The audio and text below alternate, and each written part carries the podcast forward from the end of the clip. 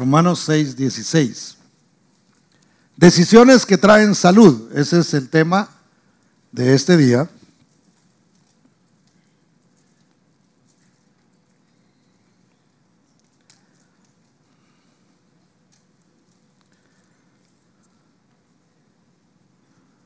Romanos 6, 16, ¿lo tiene? ¿Me dice amén? Vamos a usar este pasaje solamente como introductorio y luego vamos a ver algunos versos bíblicos que nos van a explicar ciertas cosas que quiero mostrarle en la palabra. Dice así, ¿no sabéis que si os sometéis a alguien como esclavos para obedecerle, sois esclavos de aquel a quien obedecéis? sea del pecado para muerte, o sea de la obediencia para justicia. Tiene su rostro y oramos. Padre, te damos gracias, bendito Señor, por tu bondad, por tu misericordia, por tu amor hacia nosotros. Bendito Padre, te pedimos que en este momento tú bendigas nuestras vidas con tu palabra, bendito Señor. Gracias por lo que tú nos enseñas y nos hablas a través de ella. Te rogamos, precioso Dios, que todo, toda idea preconcebida, todo paradigma, todo, todo obstáculo, Señor, que haya en nuestros corazones y nuestras mentes, sea derribado por tu palabra, Señor. Y así, oh Dios de la gloria, podamos entender y comprender tu voluntad y lo que tú quieres para nosotros. Bendito Dios, en el nombre de Cristo Jesús, bendícenos con tu palabra. Amén y amén. Una de las capacidades más importantes que Dios le dio al ser humano, mis hermanos, fue la habilidad de tomar decisiones. Fíjese, hay gente que dice, bueno, pero si, si Dios hizo el huerto del Edén y puso al hombre ahí, ¿para qué puso un árbol que no quería que comieran de ese árbol? O sea, si nos portamos mal y hemos pecado es porque Dios tiene la culpa. En otras palabras, es lo que quieren decir. ¿Para qué Dios hizo al diablo? O sea, ¿a quién se le ocurre poner a la serpiente ahí? Tan bonito que ha de haber estado el, el jardín del Edén y tenían que poner una serpiente ahí. ¿Por qué es que Dios permite que hayan estas cosas en un ambiente donde el hombre lo tenía absolutamente todo? Pero había algo que específicamente el Señor había dicho, no vayan a comer de este árbol que está ahí. Entonces, Dios hace esto, mis hermanos, porque Él no está creando robots, sino que Él ha creado al ser humano a, imagen y semejanza de Él mismo, con la autoridad y con la habilidad de tomar sus propias decisiones. Yo les hablaba hace ocho días de que el, mundo, el sistema de este mundo, trata cada día más y más de tener control sobre la humanidad. ¿Se recuerdan que les hablé un poquito del ojo y que eso lo que significa realmente es control? Por si usted no lo sabía, se están creando ya algunos chips que quieren meterle a la gente en el cerebro para que eh, eso antes era una teoría de conspiración y ya dejó de ser una teoría de conspiración para convertirse en una realidad. Por si usted no sabe, la, compañía se llama Neuralink, por si usted quiere, quiere ir a averiguar, así se llama, y le pertenece al que construye los carros eh, Tesla, los carros eléctricos. Elon Musk se llama él. Entonces, ese, ese chip lo quieren poner en la cabeza de la gente para que toda la información usted la pueda mantener ahí. Es decir, todo lo que usted piensa y todas las cosas, imagínese hermano, alguien teniendo acceso a nuestros pensamientos. Entonces, en ese chip supuestamente pretende ser algo bueno para la humanidad porque le va a dar la oportunidad de, que en una computadora, ya ve que los carros van y les ponen una computadora cuando no saben qué es lo que tienen malos y la computadora le deja saber al mecánico qué es lo que está pasando con el vehículo. Bueno, ellos quieren hacer lo mismo con el ser humano, supuestamente, y que a través de ese chip puedan detectar si algo no está bien y entonces usted lo, lo puedan curar y de esa manera usted pueda ser eterno, ¿verdad? Porque como a cada rato van a saber qué es lo que le pasa, van a tener la oportunidad supuestamente de arreglarlo. Entonces, pero todo esto, hermano, suena más como que si alguien tiene acceso, imagínese, el único que tiene acceso a la mente suya es Dios. ¿Usted sabía eso? El diablo no sabe lo que usted está pensando. El diablo se lo puede imaginar por sus actitudes. Eso hasta un humano lo puede hacer. Uno ve a una persona que actúa de cierta manera y uno dice, este, quién sabe qué es lo que está pensando o ya sé qué es lo que está pensando. Pero el que realmente puede entrar en la mente del hombre es Dios, es el único que lo puede hacer. Pero el hombre quiere tener esa habilidad y por eso es que están creando estas cosas que posiblemente se puedan utilizar en un futuro para saber lo que usted está pensando. Y de esa manera detectar si alguien quiere hacer un levantamiento, si alguien está formando, qué sé yo, una banda para hacer eh, fechoría, yo no sé. Pero la cosa es que el hombre quiere tener ese control. Pero Dios no, hermano. Dios quiere que nosotros tengamos la habilidad de tomar decisiones por nosotros mismos. Dios no nos obliga a nosotros a adorarlo a Él. Dios no creó robots. Ahora levantar las manos y, nosotros así. ¿Ha visto esos, esos, eh, robots que ya crearon? No, que se, ven bien, bien así como dan miedo, ¿verdad? Porque ya miran y lo voltean a ver y todo. Y, pero bien feos se mueven. Entonces Dios no creó eso. Dios creó seres humanos que pueden tomar la decisión. Yo no estoy parado aquí porque me obligaron a venir, hermano. Yo no, yo tomé la decisión de servir a Dios, de predicar su palabra, respondí al llamado y por eso es que estoy aquí. Usted está sentado ahí porque usted tomó la decisión de venir este día y adorar a Dios y sentarse a escuchar la palabra del Señor. Fue decisión suya. No lo obligó absolutamente nadie. Bueno, Tal vez, ¿verdad? El 99% está aquí por voluntad propia. No sé si alguien de pronto no va a hacer. Dijo una hermana una vez, aquí nadie está obligado. Dijo, alguien está obligado. Y una señora levantó la mano. Yo, dijo. A mí me trajeron obligada, dijo. Se pasó de sincera, ¿verdad? Pero entonces, pero normalmente estamos aquí porque tomamos la decisión de hacerlo. Y eso es lo que quiere Dios. Que si usted canta, no es porque lo obligan desde aquí que si usted adora es porque usted tomó la decisión para hacerlo. Y vamos a ver brevemente, digo yo, cuatro historias, hermano, de cuatro personajes que tomaron decisiones en diferentes momentos. Porque hay decisiones que se toman con anterioridad. Hay decisiones que no hay tiempo de sentarse a pensar, hay que tomarlas ya. Esas se toman en el momento. Hay unas con anterioridad otras que se toman en el momento. Hay decisiones que se toman fuera de tiempo, hermano. Ya no había, ya tomamos una que no debíamos, ahora hay que tomar una diferente.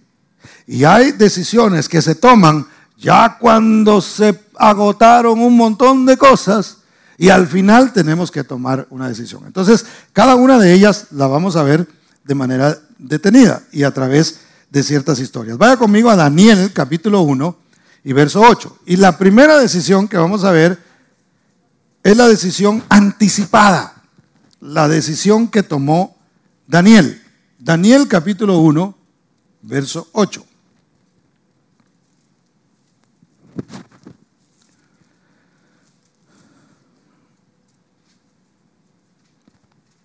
Daniel capítulo 1, verso 8. Lo tiene, me dice amén. Mire, dice, y Daniel, ¿qué hizo? Propuso en su corazón no contaminarse con la porción de la comida del rey, ni con el vino que él bebía. Pidió, por tanto, al jefe de los eunucos que no se le obligase a contaminarse. Ahora, la mayoría de nosotros conocemos esta historia. Cuatro jóvenes que fueron tomados de Israel, hermano. Eh, eh, el, eh, Nabucodonosor, que era el, rey de Babilonia. Babilonia era un imperio en aquel tiempo, imperio mundial, era muy próspero, muy rico y era muy dominante, eh, por lo menos a sus vecinos, él los, los, los sometía. Pero entonces, estos invadieron Israel y llegaron y se llevaron a estos cuatro jóvenes. Ahora no los tomaron al azar. La Biblia dice que estos eran jóvenes muy inteligentes. Es más, eran príncipes, era gente que, que, tenía sabiduría, eran muy jóvenes. Y se los llevaron a Babilonia para que ellos se convirtieran en parte de los sabios que tenían en Babilonia. Entonces, el rey mismo determinó qué tipo de comida era la que se le iba a dar a estos jóvenes. Entonces dijo, ellos van a comer de mi comida, van a comer como reyes y van a, van a beber del vino que yo bebo. Entonces Daniel, dice la Biblia, propuso en su corazón, porque eso suena muy bien, hermano. Porque cuando usted va a un lugar, usted quiere comer bien, ¿sí o no? Y si hay buena comida, usted, mire, yo no sé si alguien ha ido a, ya le voy a hacer propaganda, pero bueno, a Texas de Brasil, por ejemplo. Cuando, eh, si usted ha ido alguna vez a ese restaurante, es de carne, si a usted le gusta la carne, ese es un buen lugar para ir. Pero cuando uno llega ahí, hermano, uno llega así como, se siente el olor como a carne, ¿verdad? Y uno dice, jaja, aquí va a estar bueno el asunto. Pero le ponen un montón de legumbres, y, eh, eh, por lo menos antes, ahora ellos se la dan a uno, pero le ponen un montón de legumbres y ensaladas y todo eso, ¿verdad? Y uno las voltea a ver y le hace así, ¿verdad? y se va, porque si no se llena de ese montón de cosas, hermano, y cuando le llevan la carne ya no quieres de comer porque ya comió de eso. Pero entonces se supone que uno, si va a un lugar y hay buena comida, uno quiere comer de la, de la mejor que hay ahí. Entonces, sin embargo, ellos tomaron la decisión, Daniel tomó la decisión de qué? De no contaminarse. Ahora, el Evangelio no tiene que ver con comida, hermano, no tiene que ver con lo que nosotros comemos o dejamos de comer. Pero una de las cosas que Dios quiere que nosotros tengamos es salud en todas las áreas de nuestra vida. Y así como en lo físico, nuestra salud depende de lo que nosotros comemos, hermano, de las decisiones alimenticias que nosotros tenemos. Y le prometo que no le voy a dar clase de nutrición hoy, pero depende mucho de eso. También en todo nuestro ser tiene que ver con lo que nosotros nos alimentamos. Entonces, en, es, la aplicación práctica de este pasaje no tiene que ver tanto con lo que nosotros comemos físicamente, sino que en la Biblia la comida es un símbolo de conocimiento. Recuérdese que de lo que comieron Adán y Eva en el huerto del Edén fue del árbol, del fruto del árbol, del conocimiento, de la ciencia, del bien y del mal, que les dijeron que de ahí no comieran. Entonces la comida en la Biblia y los árboles tienen que ver y los frutos tienen que ver mucho con el tipo de conocimiento con el que nosotros nos alimentamos con lo que nosotros alimentamos nuestra alma, con lo que nosotros alimentamos nuestro conocimiento. Se recuerda de Natanael cuando estaba debajo de una higuera y Jesús lo vio y supo lo que estaba pasando. Ahora, la Biblia no menciona que él estaba bajo la higuera por cualquier cosa, sino que la higuera representa la ley. Y él estaba diciendo a Natanael, tú eres un hombre justo, eres un hombre bueno, estás bajo la, la higuera. Y de ahí entonces lo llama el Señor. ¿Por qué? Porque la higuera representaba el conocimiento que hasta ese momento él estaba recibiendo. Jesús le dice, tú necesitas un conocimiento distinto. Y después Jesús predica y dice, el que come mi carne y bebe mi sangre, ese tiene vida. ¿Qué estaba diciendo el Señor? No que de manera canibalesca había que comérselo a él, sino estaba hablando de lo que yo hablo, de las palabras que salen de mi boca. Si se las comen, si se comen ese conocimiento, entonces ustedes van a recibir la vida. Entonces, hermano, la, pregunta hoy es, ¿de qué nos alimentamos nosotros? ¿Qué tipo de conocimiento nosotros recibimos eh, eh, durante la semana? ¿De dónde nosotros estamos alimentando nuestro conocimiento? ¿Qué conocimiento realmente está entrando a nuestros por nuestros oídos a nuestro corazón? Esa es una pregunta que nosotros nos debemos hacer. Entonces, hermano, la comida que le querían dar a estos muchachos era, era el mismo conocimiento, representaba el mismo conocimiento que venía de Babilonia. Entonces ellos dijeron, nosotros estamos en, en Babilonia hoy, pero nosotros somos israelitas. Aquí son politeístas y son idólatras y nosotros adoramos a un solo Dios. Entonces, aunque yo esté en Babilonia, yo no me voy a volver un idólatra. Aunque yo esté en, eh, en, Babilonia, yo no voy a, aunque voy a recibir de las ciencias que ellos dan y del conocimiento que ellos reparten, yo me voy a mantener con el conocimiento que hasta ahora he recibido. ¿Por qué? Porque él dijo, yo prefiero las legumbres. Pero note que las legumbres no eran, ah, y, por favor que vengan desde Israel que vengan de Tierra Santa y yo me las voy a comer. No, no, no, eran legumbres que también se, sembraban ahí. ¿Qué quiere decir eso? Que yo no puedo evitar que esa, esa información esté fluyendo hacia mí. Pero yo tengo que proponerme en mi corazón que yo no me voy a comer todo lo que el mundo me dice. Yo no me voy a comer todo lo que, lo que las películas me enseñan o las, las series que yo ya le he dicho a usted que esas son más fuentes de adoctrinamiento que otra cosa. Mire las, no, no mire tantas, mire una que otra. Yo no estoy diciendo que no podemos dejar que ciertas cosas fluyan a nuestro alrededor, hermano. No podemos evitarlo. Usted va a ver noticias y usted tiene que saber cómo usted va a recibir eso. ¿Qué dicen las noticias? Lo comparo con lo que la palabra dice. Y digo, no, no, no, no, no, va en contra de lo que Dios me está diciendo. Entonces yo no lo puedo recibir. El problema muchas veces es que nosotros cuestionamos más a Dios que al mundo, hermano. Mire, nosotros no cuestionamos nada, hermano. A veces. Hágale aquí. Oh, ah, ah, hay que hacerle aquí. Y venga para acá. Y vamos para allá, hermano. Y el Señor nos habla a veces y, ah, no, no, no. Para mí que eso no, no. Lo que quieren es. Y empezamos a cuestionar más a Dios y nunca cuestionamos al mundo. Hagan esto. Y estamos dispuestos a hacer todo lo que el mundo nos diga. Al pie de la letra, a veces, hermano.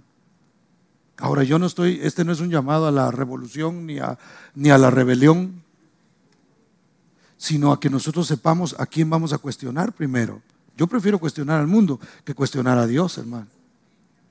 Yo prefiero cuestionar lo que un hombre terrenal cualquiera que saber qué intenciones tiene, hermano. Hay gente que tiene como fuente de, información para sus vidas a artistas a gente que sale en, shows, eh, en talk shows. Ah, no, mejor ni nombres menciono. Y, lo que dice esa gente es ley, hermano. Ya vieron si es cierto, tiene razón. Y se les predica la palabra y la palabra la cuestionan. Leen la Biblia y no creen porque, ah, ya es que ya muy viejo eso, ya se escribió quién sabe de cuánto y quién sabe cómo le han hecho. Y, hermano, la palabra es palabra de Dios. La han querido destruir. Yo le, le, he predicado a usted que la han querido destruir muchas veces, la han querido desaparecer, han querido que no exista y la palabra de Dios sigue siendo el libro más vendido en el mundo entero, hermano. ¿Cuántos dan gloria al Señor? Mire, hasta aquí en la librería la gente va a buscar más, más Biblias que, que libros. Se sigue, se sigue, eh, eh, sigue el conocimiento del Señor fluyendo a través del mundo. Y nosotros como cristianos tenemos que tomar una decisión de dónde yo tomo la instrucción para mi vida. Porque ¿qué es lo que el mundo nos está enseñando hoy? Tenga miedo, tenga miedo. Ah, y tenga más miedo. Porque hay más cosas que vienen. ¿Y qué nos dice? Aquí ya nos estaba suavizando el asunto. Cuando de repente, no, y ahora ya salió una mutación nueva un nuevo, nuevo virus viene por ahí. Y ahora ya en la India se está muriendo mucha gente. Y es, es obvio, se está muriendo mucha gente porque ahí está superpoblado, hermano. De los habitantes de la tierra, creo que, no me recuerdo si escuché bien, pero siete de cada habitante de la tierra vive en la India. De diez, siete son de la India. Es superpoblado.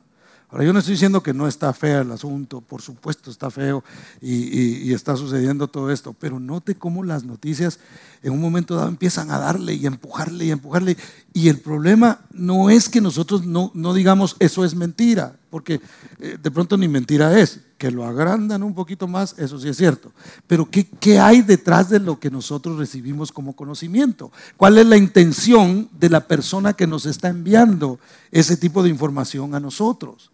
¿Qué es lo que quieren hacer realmente? Quieren que usted viva atemorizado. Que si usted va a un lugar, usted ande así, cuidado que alguien se me pegue. Y cuidado, y yo he visto gente, gente a veces regañar a los que se quedan muy cerca, hermano. ¿Se puede hacer seis pies para allá, por favor? Yo por eso obediente, hermano. Sí, yo a mí no me gusta que me regañen en los supermercados. Entonces yo veo que alguien está ahí y le hago así. Si veo que y no porque tenga miedo de algo, porque yo el miedo me lo quité hace, hace rato, hermano. Que yo me quité ese temor. Porque el Señor no, no nos ha dado espíritu de temor a nosotros, de poder, de amor y de dominio propio, dice la Biblia. Entonces, ¿qué le quiero decir con esto? No que usted sea temerario y usted no le tenga miedo a nada. Yo no estoy diciendo eso. Lo que yo estoy diciendo es que nosotros tenemos que depender de Dios y decir, yo no voy a vivir de acuerdo a la información que el mundo me da. Es cierto, sí están pasando cosas malas, es cierto, sí, está, sí existe la enfermedad, sí es cierto, pero yo voy a depender de Dios. Perdóneme que sea reiterativo en esto, pero tenemos que metérnoslo en el corazón y decir yo dependo de Dios, yo no temo porque mi vida está en las manos de Dios y Él es el que decide qué es lo que va a hacer conmigo o qué es lo que no va a hacer conmigo. Y yo voy a aceptar la, la, voluntad de mi Señor. Me voy a cuidar, voy a tomar las precauciones. Ya le dije que yo doy dos pasos para atrás cuando miro ese asunto. Voy a tener cuidado. Pero yo no voy a vivir temeroso, hermano. No voy a estar en, en mi cuarto, ¿verdad? Mi amor, seis pies, por favor.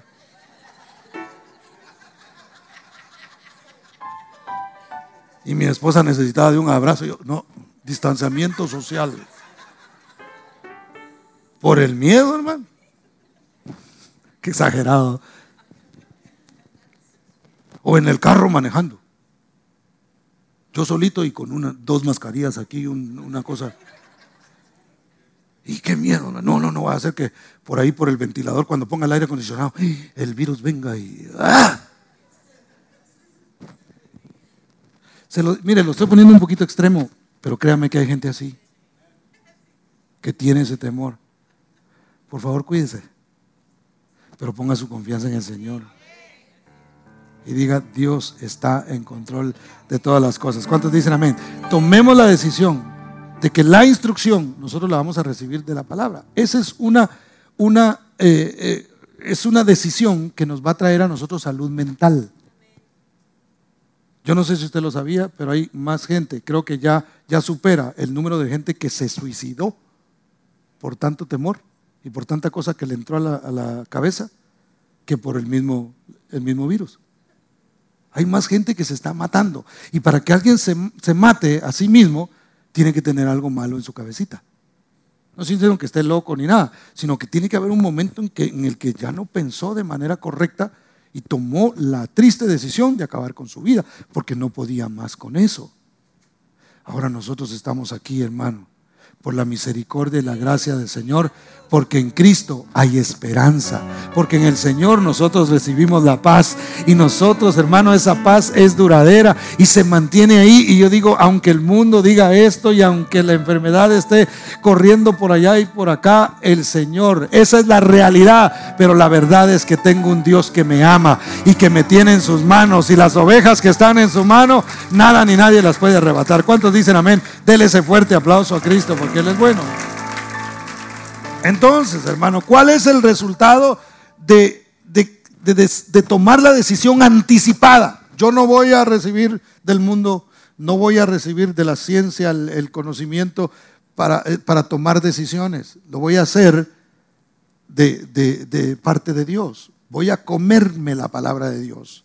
Voy a creer en las promesas de Dios. Voy a creer en lo que Dios dice y no en lo que me muestran las circunstancias. Cuando yo tomo esa decisión, mi mente, mi mente se mantiene sana, libre de, tensiones y de un montón de cosas. Uno de los problemas más grandes que, que el mundo tiene hoy, y particularmente este país, es la salud mental. ¿Por qué cree usted que hay tanta gente que se atreve a agarrar una pistola e irle a disparar a un montón de, de personas? Eso no es normal.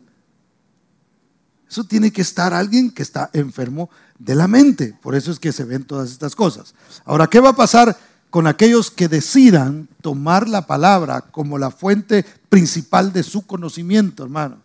Se van a volver más inteligentes. ¿Cuántos dicen amén? Ah, yo no veo que le guste mucho esto, pero mire, Daniel 1.17 al 20 dice, y a estos cuatro muchachos que tomaron esa decisión previa, Dios les dio conocimiento e inteligencia en todas las letras y ciencias. Y Daniel tuvo entendimiento en toda visión y sueños. Note que no solamente aprendió de lo que le eh, enseñaban en Babilonia, sino que Dios le dio entendimiento en visión y sueño. De tal manera que cuando venía algo que contrarrestaba su fe, Entonces él decía, ah, ah, no, esto lo sé, lo conozco, pero yo no lo voy a aplicar, porque Dios me da a mí visión y sueños. Pasados pues los días al fin de los cuales había dicho el rey que los trajesen, el jefe de los eunucos los trajo delante de Nabucodonosor y el rey habló con ellos y no fueron hallados entre, entre todos ellos otros como Daniel, Ananías, Misael y Azarías. Así pues, estuvieron delante del rey. Verso 20. En todo asunto de sabiduría e inteligencia que el rey les consultó, los halló diez veces mejores que todos los magos y astrólogos que había en todo su reino. Diez veces, hermano. Miren, no el doble, no tres veces. Diez veces más inteligentes y más sabios que los sabios que habían en ese tiempo. Entonces la palabra del Señor lo vuelve inteligente a uno, hermano. Mire, si a usted cuando era pequeño le dijeron que usted, ¿verdad? Porque algunos de pronto nos, tocó oír esas cosas. Eres un burro, le decían a uno, ¿verdad? Y yo, le decía a uno así.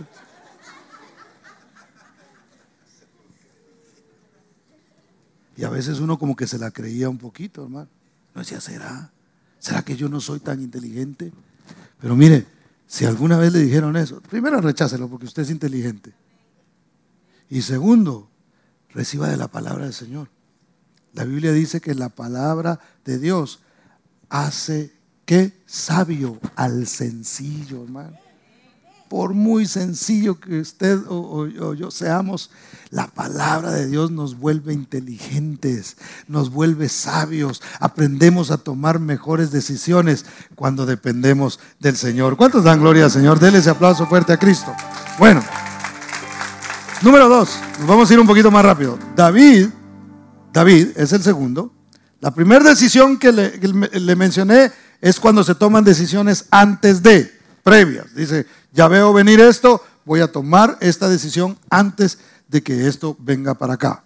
Pero entonces, la segunda decisión es las decisiones que se toman en el momento. Hay decisiones que usted no tiene tiempo de pensarlas y estas traen salud. En el caso que vamos a ver ahora, trae salud espiritual. Dice la Biblia, mire por favor, segundo libro de Samuel, capítulo 6, empezando en el verso 14 al 16.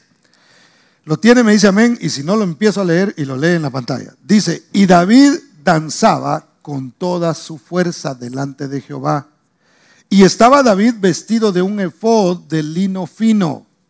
Así David y toda la casa de Israel conducían el arca de Jehová, que representaba la presencia de Dios, con júbilo y sonido de trompeta. Cuando el arca de Jehová llegó a la ciudad de David, aconteció que Mical, la hija de Saúl, miró desde una ventana y vio al rey David que saltaba y danzaba delante de Jehová y le menospreció en su corazón. Le mencionaba a los hermanos en la mañana que algo que a mí me llama la atención es que por alguna razón, Mical era la esposa de David. Pero cuando la menciona la Biblia no dice, y entonces la esposa de, de, David lo menospreció en su corazón, sino que dice la hija de Saúl. Y hay una razón por ello. Porque una esposa, hermano, no menosprecia a su esposo.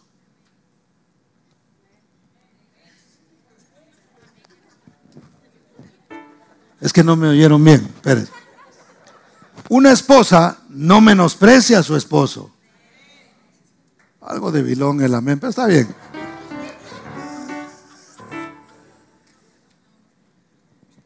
Sino que dice la hija de Saúl. ¿Por qué? Porque lo que resaltaba era la actitud de Saúl, cómo era Saúl, y ella que estaba actuando de la misma manera, no estaba actuando como la esposa del rey, la esposa del adorador, sino que estaba actuando como la esposa de Saúl un hombre que había fallado y que nunca buscó el agradar a Dios, o casi nunca, en todo lo que hizo. Entonces, ¿qué pasaba en este momento, hermano? David Estaba contento porque habían traído el arca del pacto que representaba una vez más la presencia de Dios y él estaba gozoso. Entonces David, que era el rey de Israel, él se quita la ropa de rey, usted conoce la historia, la mayoría de ustedes, se quita la ropa de rey y se pone un efod de lino, eh, de lino eh, eh, que era lo que usaban los sacerdotes. ¿Por qué? Yo le mencioné el otro día cuando le hablé de esto que eso era una ropa muy liviana. Porque él dijo, yo estoy gozoso, estoy adorando a mi Dios. Entonces, una decisión que se debe tomar en el momento es la decisión de adorar a Dios. En todo momento, hermano. Porque el adorar a Dios no es simplemente cantar. Aquí venimos nosotros y nos unimos en comunidad y adoramos al Señor y es algo hermoso lo que nosotros hacemos aquí. Pero la adoración también tiene que ver con cómo yo vivo allá afuera. Porque no se trata de, ser del cristiano que trae como, como un enchufe, ¿no? Y de repente dice, bueno, voy a la iglesia, me llevo mi, mi cordoncito, allá me conecto con Dios. Aleluya. Terminó el servicio. Y nos vamos de regreso. Y ya, ya, entonces ya no hay conexión con Dios. Y Dios no nos llamó a nosotros a eso. Eso es religión. A nosotros Dios nos llamó a permanecer conectados a Él. Y la manera de conectarse con Dios es a través de la adoración. ¿Qué es adoración? Es que yo constantemente estoy tratando la manera de agradarlo a Él de en todo tiempo, hermano. Así a los demás no les guste mi manera de ser. Así los demás se sientan incómodos, hermano. Si yo voy a comer, por ejemplo, y están los compañeros de trabajo ahí, y yo voy a darle gracias a mi Dios, aunque estén ellos ahí, aunque otros se sientan incómodos, lo siento mucho, pero yo amo a mi Dios y yo no, no estoy desenchufado de Él. Yo permanezco siempre conectado a mi Señor a través de la adoración. ¿Qué va a traer esto, hermano? Salud espiritual. Usted llega a parecerse a aquello que usted adora. Lo que usted adora, eso le va a traer consecuencias a usted en su vida. Entonces yo tengo que tomar una decisión en el momento en el que viene la presión sobre mí, hermano. Porque aquí no es difícil, aquí todos estamos y aquí rara vez alguien lo va a criticar a usted por, eh, portarse cristiano, ¿verdad? Aquí nadie, hermano, usted adora al Señor y bueno, no faltará de pronto alguien que voltee a ver por ahí, pero, pero usted adora al Señor de la manera que usted quiere. Algunos así muy extrovertidos, otros introvertidos, pero todos estamos adorando al Señor y aquí no hay problema. El problema es cuando salimos allá y tenemos que enfrentarnos a algo, a la, crítica de la gente. Hay, personas que hasta ya les da miedo postear algo cristiano. Ah, postean cosas de cualquier otro asunto, hermano, y no hay problema. Pero usted pone algo cristiano y ya empiezan algunos a burlarse. Empieza gente. Ahora, por encima de eso, estamos dispuestos nosotros a tomar la decisión de decir, no me importa a quien no le guste, yo adoro a mi Dios. No me importa a quien me critique por ser un creyente, yo eh, estoy aquí para adorar y agradar a mi Dios. ¿Cuántos dicen amén? Dele ese aplauso fuerte a Cristo. Y mire, y David dice exactamente eso, no se, no se detuvo ante los comentarios, hermano, no cambió su actitud. Porque puede pasar que usted está adorando a Dios y de repente alguien lo critica y, ay, perdón, no debía haber eh, adorado así, ¿verdad? Eh, eh, o una vez más, o usted dice algo cristiano y alguien se incomodó porque usted lo dice y luego usted se cohibe simplemente porque a alguien no le gustó. Usted tiene que saber que usted le rinde cuentas a Dios antes que a cualquier otra persona. Y su adoración es para el Señor. ¿Cuántos dicen amén? Mire lo que dice el verso 20. Dice, volvió luego David para bendecir su casa y saliendo Mical a recibir a David dijo, cuán honrado ha quedado el rey de Israel, descubriéndose hoy delante de las criadas de sus siervos, como se descubre sin decoro un cualquiera entonces David respondió a Mical, fue delante de Jehová quien me eligió en preferencia a tu padre y a toda tu casa para constituirme por príncipe sobre el pueblo de Jehová, sobre Israel. Note, antes de leer lo demás, David no era que se estaba defendiendo. Ah, ahorita le voy a picar donde a esta le duele. Y le voy a decir que a su padre lo quitó el Señor, lo desechó y a mí me puso. No era eso lo que David estaba haciendo. David la estaba corrigiendo a ella, le estaba diciendo, mira, el problema tuyo es que eres hija de Saúl. Y aquí hay que ser hijo de Dios. No sé si me voy a entender. Hay gente que agarra padres, pero no agarra al padre, hermano. Y sigue lo que el padre le enseñó, aunque haya sido malo, en lugar de seguir lo que el Padre Celestial le está diciendo. Entonces ella le estaba diciendo a David, tú estás actuando como tu padre, que no le interesaba eh, eh, eh, quedar bien con Dios, le interesaba quedar bien con la gente. Porque cuando falló y llegó el profeta con Saúl y le dijo, hey Saúl, locamente has actuado, no has hecho lo correcto, no, no obedeciste a Dios. Ok, le dijo, le dijo Saúl, pero no me expongas delante del pueblo. Le importaba lo que el pueblo dijera de él. No le interesó lo que Dios decía de él, hermano. Después se dio cuenta de la consecuencia. Entonces David le estaba diciendo a Mical, Mical, tu problema es que tienes lo mismo de tu papá. Yo no estoy aquí para agradarte a ti. Estoy para agradar al Señor. Mire, los músicos acá, eh, los, que cantamos, no nos hacemos, no hacemos show, hermano. Si usted, si alguien un día entra y, dice, ay, no me gustó la, la música, ¿eh? Qué bueno que no le gustó porque no era para usted. Ay, qué mal estuvo la, como dijo un hermano, qué mal estuvo la alabanza. Ahora voy a pedir que me devuelvan la ofrenda, dijo.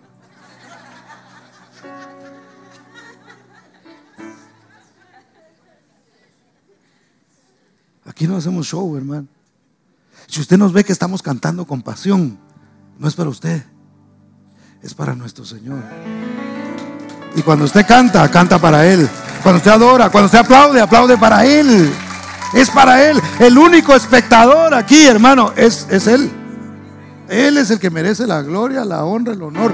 Se tocan instrumentos para Él, se canta para Él, hermano. Todo lo que se hace aquí se hace para adorarle a Él independientemente de a quién le guste y a quién no. Si a alguien no le gusta su adoración, no le gusta su actitud, usted está para adorar al Señor, no para quedar bien con los demás. Si no le gusta mi fe, ¿yo qué puedo hacer? No hay nada que yo pueda hacer. Entonces, así esta actitud nosotros debemos tomar. Número tres, el hijo pródigo decidió buscar una segunda oportunidad. Esta es la decisión fuera de tiempo. Entonces, dijimos al principio que la primera decisión es la que se toma anticipada y esa le trajo salud mental. Dios quiere traer salud mental cuando nosotros tomamos como fuente principal de nuestro conocimiento la palabra de Dios. La número dos dijimos que es una decisión en el momento, adorar a Dios. El adorar a Dios en todo momento nos trae salud espiritual.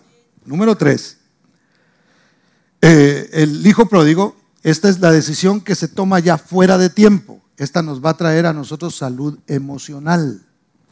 Fíjese, Usted conoce la historia del hijo pródigo. La Biblia dice en Lucas capítulo 15, versos 11 y 12, dice, también dijo, un hombre tenía dos hijos y el menor de ellos dijo a su padre, Padre, dame la parte de los bienes que me corresponden y les repartió sus bienes. Querer nosotros desligarnos de Dios, hermano, querer agradarnos a nosotros mismos, nos va a llevar a nosotros a perder la autoestima nos va a llevar a nosotros a una vida realmente miserable. Y este muchacho, teniéndolo todo, hermano, en una casa, viviendo con su padre, toma la decisión, él toma una mala decisión, la mala decisión de pedir la herencia. Mire, mire qué tremendo es eso, hermano, porque es como que un, como, que un, día un hijo llegue con usted y le diga, mire papá, eh, yo tengo ganas de irme por allá a bailar y, andar siempre ahí con algunas muchachonas y salir para allá y para acá, pero necesito plata para eso. ¿Usted qué le diría a su hijo, hermano? Me voy a poner unas papá que, de albañil. Y le voy a entrar a todo lo que me ofrezcan.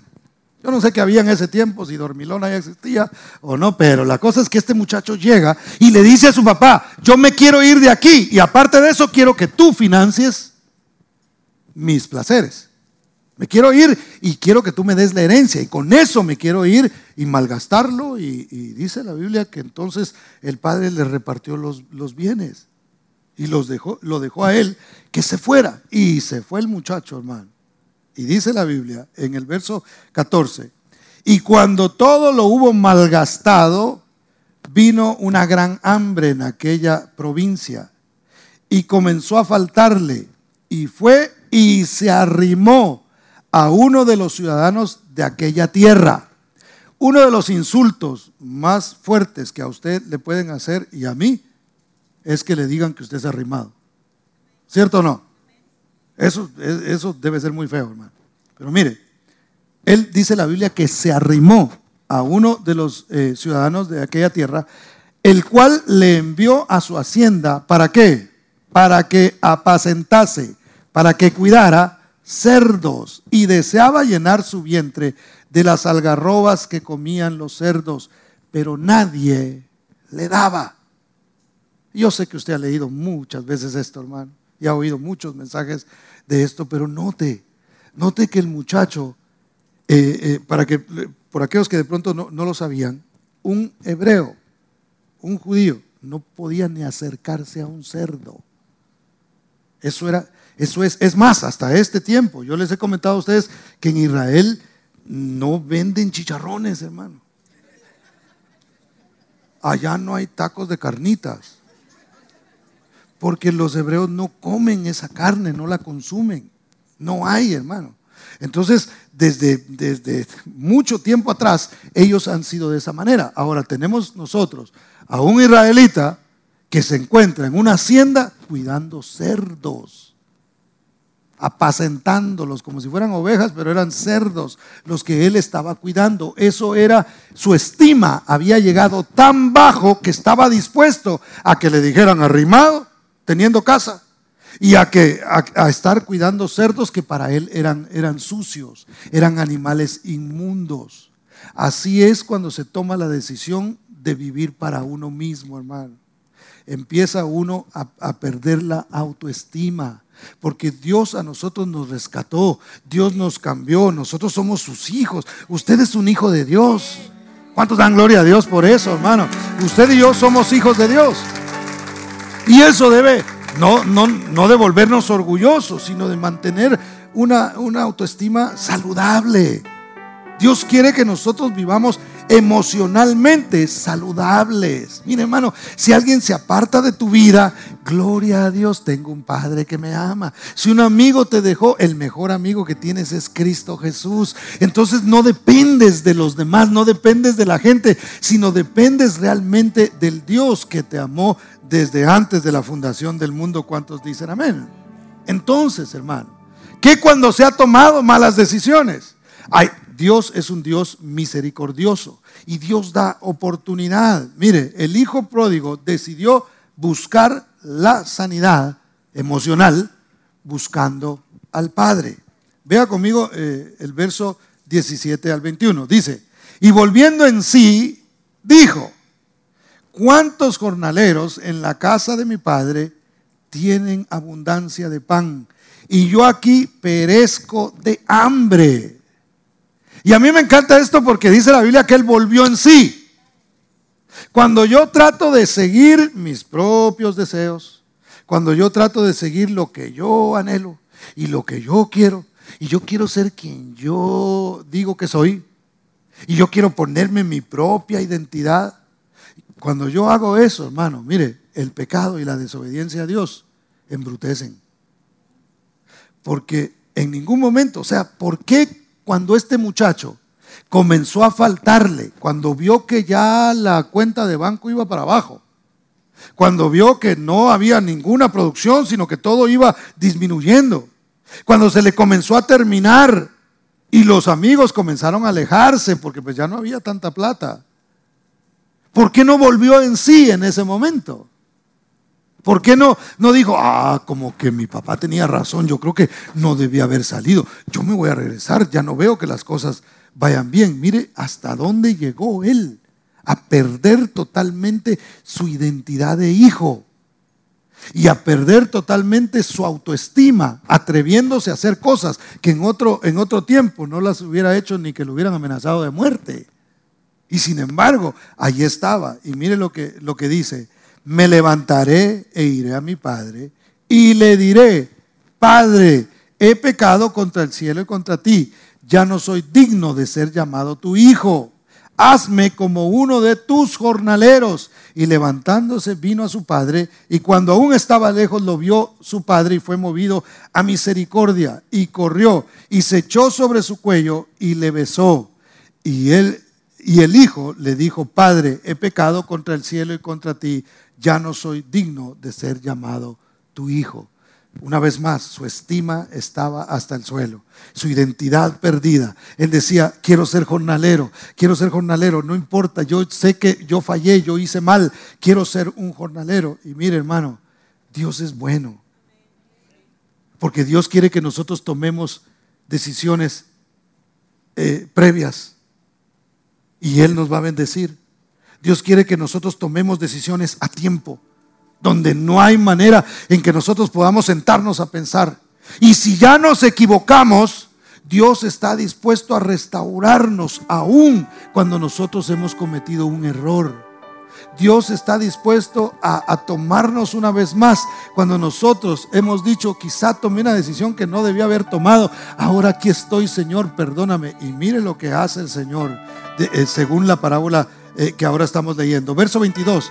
Pero el padre dijo a sus siervos, sacad el mejor vestido y vestidle y poned anillo en su mano y calzado en sus pies y traed el becerro gordo y matadlo y comamos y hagamos fiesta porque este mi hijo muerto era y ha revivido.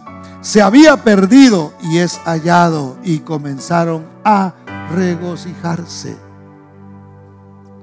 Yo le decía a los hermanos en la mañana, les, comentaba que en un, eh, eh, nosotros teníamos un amigo que vino de, Honduras eh, y lo conocimos en la iglesia donde nosotros servíamos hace algunos años. Y este, este muchacho tenía un aspecto así como, se veía así como medio bravo, así como que tenía cara así como de matón, le digo yo, ¿verdad? Pero él se hizo muy amigo nuestro y lo conocimos y nos dimos cuenta que, lo que reflejaba su rostro realmente no era, no era, no era así porque eh, era una persona muy, muy alegre, muy, muy chistoso. Entonces se hizo muy amigo de nosotros, él llegaba a nuestra casa, él, llegaba y, si había algo en la, en la estufa, levantaba así, el, ¿cómo se veía? Me decía, tenés de comer. Sí, y, comíamos ahí con él.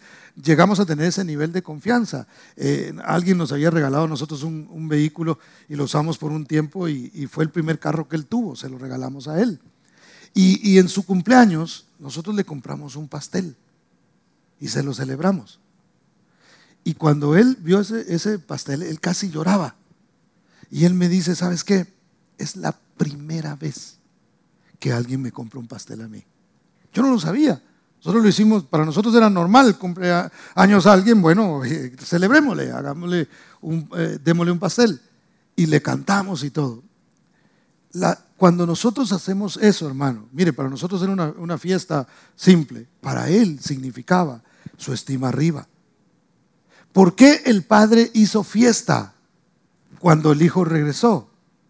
No la hizo porque, ah, bueno, aprovechando que vino, aquí somos, aquí nos gusta la pachanga, entonces vamos a hacer una fiesta aprovechando que vino el hijo. No, lo que el padre estaba haciendo era restaurando su autoestima, diciendo, no, no eres jornalero, eres hijo, te vamos a hacer una fiesta para que tú veas y no vamos a escoger el, becerro ahí todo flaco. Y bueno, vino este hijo que se había ido, ingrato, ah, vamos a esperar a ver cómo se porta y luego vamos a ver, mira, Dios no es así. Dios no viene y dice, bueno, lo voy a bendecir un poquito, no mucho porque no va a hacer que se vaya y, no va a hacer que se aleje. No, el Señor cuando nosotros venimos con un corazón contrito y humillado, el Señor no, no nos desecha, hermano. El Señor dice, vamos a hacer fiesta y vamos a, darle de comer de lo mejor y tiene que ser restaurado en su autoestima. Cuando tú y yo nos hemos alejado de Dios, hermano, y tomamos la decisión de volvernos a Él, hay fiesta en los cielos cuando un pecador se arrepiente. ¿Cuántos dan gloria a Dios? Hay fiesta. Y el Señor dice, todo lo que tengo es para ti. Y todo lo que tú quieras comer y recibir de mí, yo te lo doy porque te amo, porque eres hijo, porque yo te he levantado a ti. ¿Cuántos dan gloria al nombre del Señor? Entonces, si se toman malas decisiones, no es el fin del mundo. Hay que tomar una decisión mejor. Si hemos tomado, y todos los que estamos aquí en algún momento de nuestra vida, hemos tomado malas decisiones. Y Dios siempre está dispuesto a recibirnos, hermano. Dios no piensa como humano, Él piensa como Dios. Él dice, ven luego, dice el Señor, y estemos a cuentas. Si tus pecados fueren como la grana, como la nieve serán emblanquecidos. Y si fueren rojos como el carmesí, vendrán a ser como blanca lana. Yo te voy a tomar, yo te voy a, yo no te voy a vestir de cualquier ropa, le vamos a poner el mejor vestido. Voy a cambiar tu identidad, voy a cambiar el vestido que te identificaba a ti y te voy a poner el vestido de hijo. No vas a ser un jornalero, no te vas a alimentar de lo que se alimentan los jornaleros vas a comer como un hijo, te sentarás a la mesa, no importa cuál sea el, el error que hayas cometido, como le pasó a Mefiboset que estaba lisiado de las piernas y fue sentado en la mesa y puesto en la mesa lucía como un príncipe, como los demás hijos del rey David, hermano. Ese es el Dios que tú y yo tenemos, un Dios que nos ama, un Dios que nos restaura. Cuando tomamos esa decisión, entonces es restaurado nuestra estima, hermano.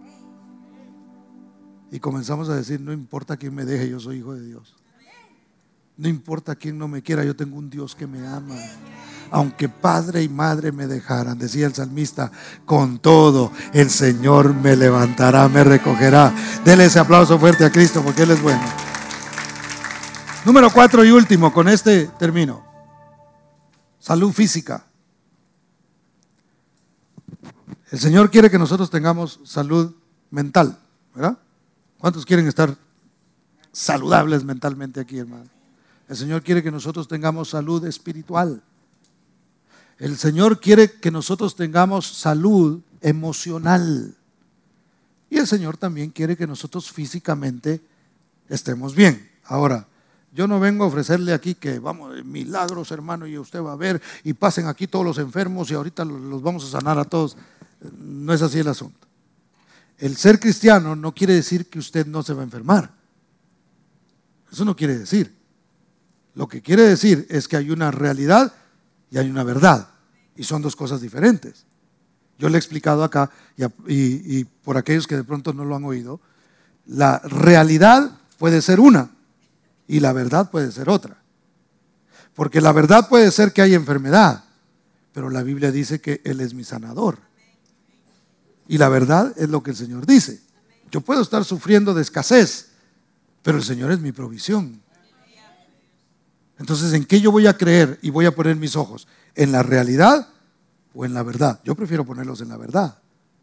Entonces, Dios quiere que usted y yo estemos sanos. Pero muchas de las cosas que van a suceder en nuestra vida, hermano, físicamente, obedecen a veces a cuestiones emocionales. Yo no sé si usted sabía, pero para aquellos que no sabían, el cáncer de colon está asociado a la amargura. Una cuestión emocional. Que nosotros pensamos que posiblemente nada tiene que ver con lo físico. Eh, pues, mire, tengo este problema. Y nosotros pensamos que nada tiene que ver. Y realmente sí tiene que ver. Entonces una persona que guarda una amargura es propenso a desarrollar cáncer de colon. Mire qué tremendo es eso. Y eso no, no, no, no lo decimos solamente los cristianos. La ciencia dice que una persona que no perdona puede tener reacciones en su cuerpo. Entonces, mucha de la sanidad que haya en nuestras vidas, hermano, una vez más, yo no estoy diciendo que no nos vamos a enfermar. Muchas de las cosas que suceden en nuestra vida, porque existen genes y todo eso, pero eh, eh, obedece a cuestiones de adentro. Por eso es que la sanidad de adentro es más importante que la de afuera. Por eso es que usted ve que gente viene o va a alguna cruzada de milagros, recibe el, milagro, recibe la sanidad física y se va y sigue su camino porque pues lo que andaba buscando era sentirse bien físicamente. cuando quizá lo que Dios quiere hacer es un trabajo desde adentro. No quizá, eso es lo que Dios quiere hacer, un trabajo desde adentro. Si nosotros eh, recibimos de la palabra de Dios, mente sana, hermano. Si nosotros adoramos a Dios, nuestra alma está sana porque estamos bien emocionalmente. Y si todo eso está bien, entonces, hermano, el resultado va a ser que físicamente también gozaremos de salud.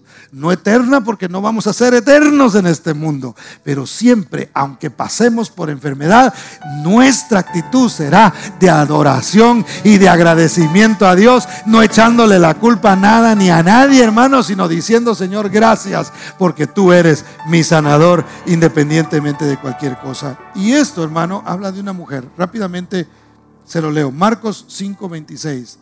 Marcos 5 nos habla de una mujer que estaba enferma por 12 años. Estoy hablando de la mujer de flujo de sangre. Tenía una terrible enfermedad que por 12 años le había estado azotando, hermano. ¿Y cuál era el problema de esta mujer? Que había puesto toda su confianza en los médicos, hermano. Pastor, ¿usted está en contra de los médicos? No. ¿Está en contra de la medicina? No. Estoy en contra de que confiemos totalmente en los médicos y en las medicinas. Porque lo dije en la mañana y con todo respeto lo voy a repetir. la medicina en los Estados Unidos es un negocio, por si usted no lo sabía.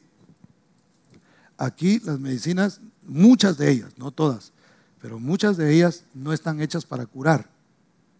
Están hechas así como para que usted se vaya sintiendo más o menos y, y, tómele otra. Y, eh, doctor, esta no me funcionó. Ah, ya tenemos la otra. Mire, ya se inventó esta.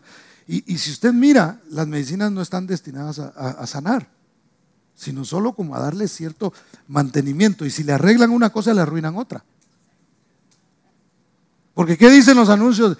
Y si usted sufre de tal cosa, aquí está, y le ponen florecitas y un cielo y una mariposa volando, y, usted dice, va, yo tengo que comprar ese bote, ¿verdad? Y si usted se fija, le explican qué le cura, y después le dicen bien rápido qué es lo que le va a arruinar.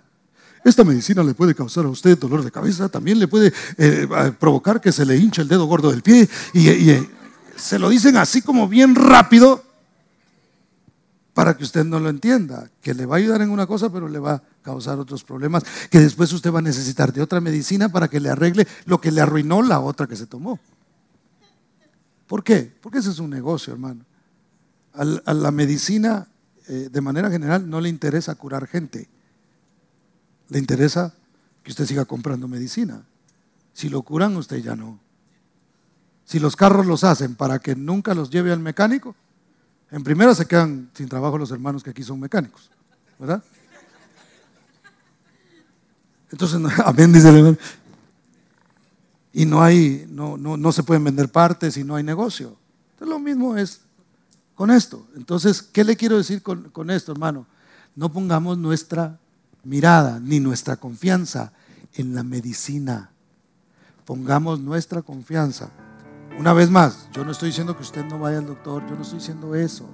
Si usted lo necesita, vaya. Si usted tiene que ir a un hospital, vaya a un hospital. Yo no, no, no estoy en contra de eso. Lo que estoy diciendo es que vaya o no vaya, su confianza está puesta en el Señor. Que usted se vacune o no se vacune, su confianza está puesta en el Señor. No anda buscando la vacuna Mesías, sino, sino usted ya tiene un Mesías que se llama Jesucristo y que es su sanador y que lo protege a usted de cualquier cosa Independientemente de cuál sea su decisión. En cuanto a eso, hermano, mire, yo no aconsejo ni, ni dejo de aconsejar porque yo soy pastor. Si yo pudiera así como que científico y puedo agarrar los ingredientes y decirle, ah, sí, esto es bueno usted, de él, yo lo hago. Pero como no tengo esa capacidad, entonces realmente eso es algo que usted debe, debe tomar como decisión.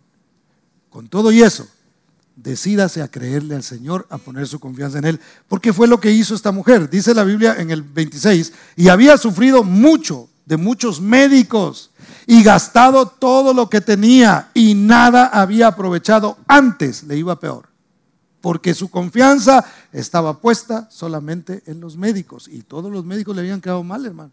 Yo no sé si donde ella vivía no había uno bueno, pero nadie le ayudó. Y mire, ella toma una decisión como última opción, hermano. Mire qué misericordioso es Dios. Porque a veces lo dejamos a Él como última opción. Ya cuando la cosa está tambaleando, ahora sí hay que buscar a Dios. Mira, gente, usted le, predica, usted le habla, mira, entrégate al Señor y, no quieren, hermano. Hay un temblor y yo me acuerdo en Guatemala, hermano una vez, eh, creo que les platiqué en una oportunidad esto, se los cuento rápidamente. Habían temblores a cada rato en Guatemala, Era eh, en Guatemala tiembla mucho. Y, me recuerdo que cada, cada cierta hora había un temblor. Yo no sé si ustedes se acuerdan de esa, de esa ocasión, que la gente se fue a dormir a los campos, empezaron a sacar las cosas, hermano, ya uno no había qué hacer porque se iba acostando cuando de repente empezaba eso a temblar y uno se levantaba y a correr, ¿verdad? Yo dormía con zapatos en ese tiempo, hermano. Yo decía, no, descalzo me va a parar en un, en un cristal por ahí. Usted hubiera visto las iglesias como estaban, hermano. Así de llenas, mire. Vaya que no existía el distanciamiento social. Porque estaban llenas. Pasaron los temblores y uh, calabaza, calabaza, cada quien para su casa. Entonces, a veces nosotros, hermano, esperamos hasta la última opción y tenemos a Dios como el último. Y Dios que es rico en misericordia, con todo y eso, nos atiende, hermano.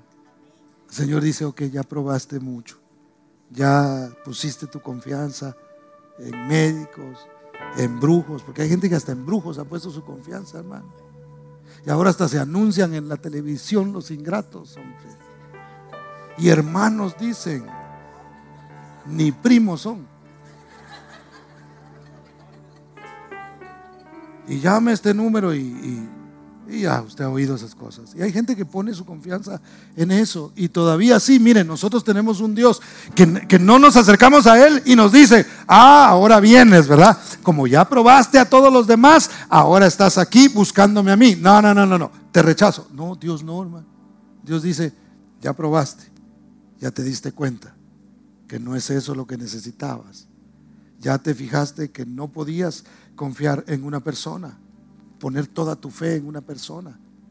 Ya viste que no era realmente esto o, o lo otro que tú necesitabas. Ya te diste cuenta, estoy dispuesto a recibirte y a sanarte. Porque ¿qué pasó, hermano? Decidió tomar esta mujer la última opción que tenía. Y mire, Verso 27. Cuando yo hablar, oyó hablar de Jesús, vino por detrás entre la multitud y tocó su manto, porque decía, si tocare tan solamente su manto, seré salva. Y enseguida la fuente de su sangre se secó y sintió en el cuerpo que estaba sana de aquel azote. No tema. Esta mujer dijo, ¿qué hago? Ya me pasé todas las clínicas que hay acá. Ya llamé a todos los números 1-800 y no me resuelven absolutamente nada. No hay esperanza. Ah, pero de repente ya oyó que andaba por ahí Jesús. Alguien que hacía milagros. Alguien que hacía la diferencia. Y dijo, yo solamente tengo que tocar, no lo tengo que abrazar. No tengo que verle el rostro. No tengo que esperar que me ponga la mano y haga una oración así para que me, sane. Si solo toco el borde de, de su manto, yo seré salva. Y solamente eso tuvo que hacer. Tomó la decisión, muchas decisiones había tomado, muchas opciones había probado, ninguna le había funcionado hasta que encontró la verdadera y única opción, porque no hay otra. Jesús dijo, yo soy el camino, yo soy la verdad y yo soy la vida. Y nadie viene al Padre si no es a través de mí. No hay salvación si no es a través de Jesucristo. No hay sanidad completa en nuestros corazones.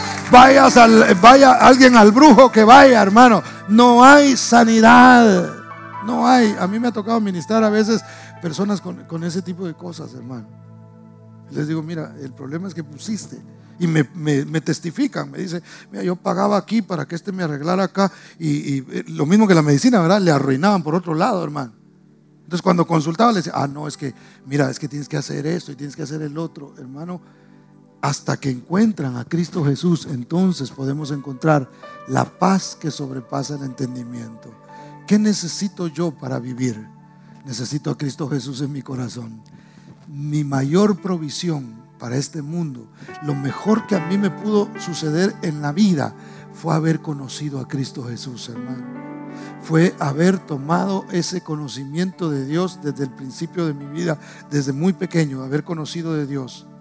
Porque me ha ayudado, hermano, en todo, hasta en las fallas que yo he tenido. Hasta en las veces que he caído, ha sido Él el que me ha levantado, el que me ha puesto de pie. Y si hoy usted y yo estamos en este lugar, es por su misericordia, es porque Él nos ha levantado, es porque Él ha, tenido misericordia de nosotros. Si tenemos salud mental, hermano, es porque hemos tomado la decisión de recibir de su conocimiento. Si tenemos salud espiritual, es porque le adoramos a Él. Si tenemos salud emocional, es porque aunque nos hemos equivocado, hemos rectificado al volvernos al Padre y Él nos ha restaurado y ha restaurado nuestra estima y nos ha enseñado que somos sus hijos, hermano. Si tenemos salud física es porque Él ha hecho la diferencia dentro de nosotros. Si hoy estamos aquí es porque Él nos ha levantado. ¿Cuántos dan gloria al nombre del Señor? Dele ese aplauso fuerte a Cristo porque Él es bueno. Póngase de pie.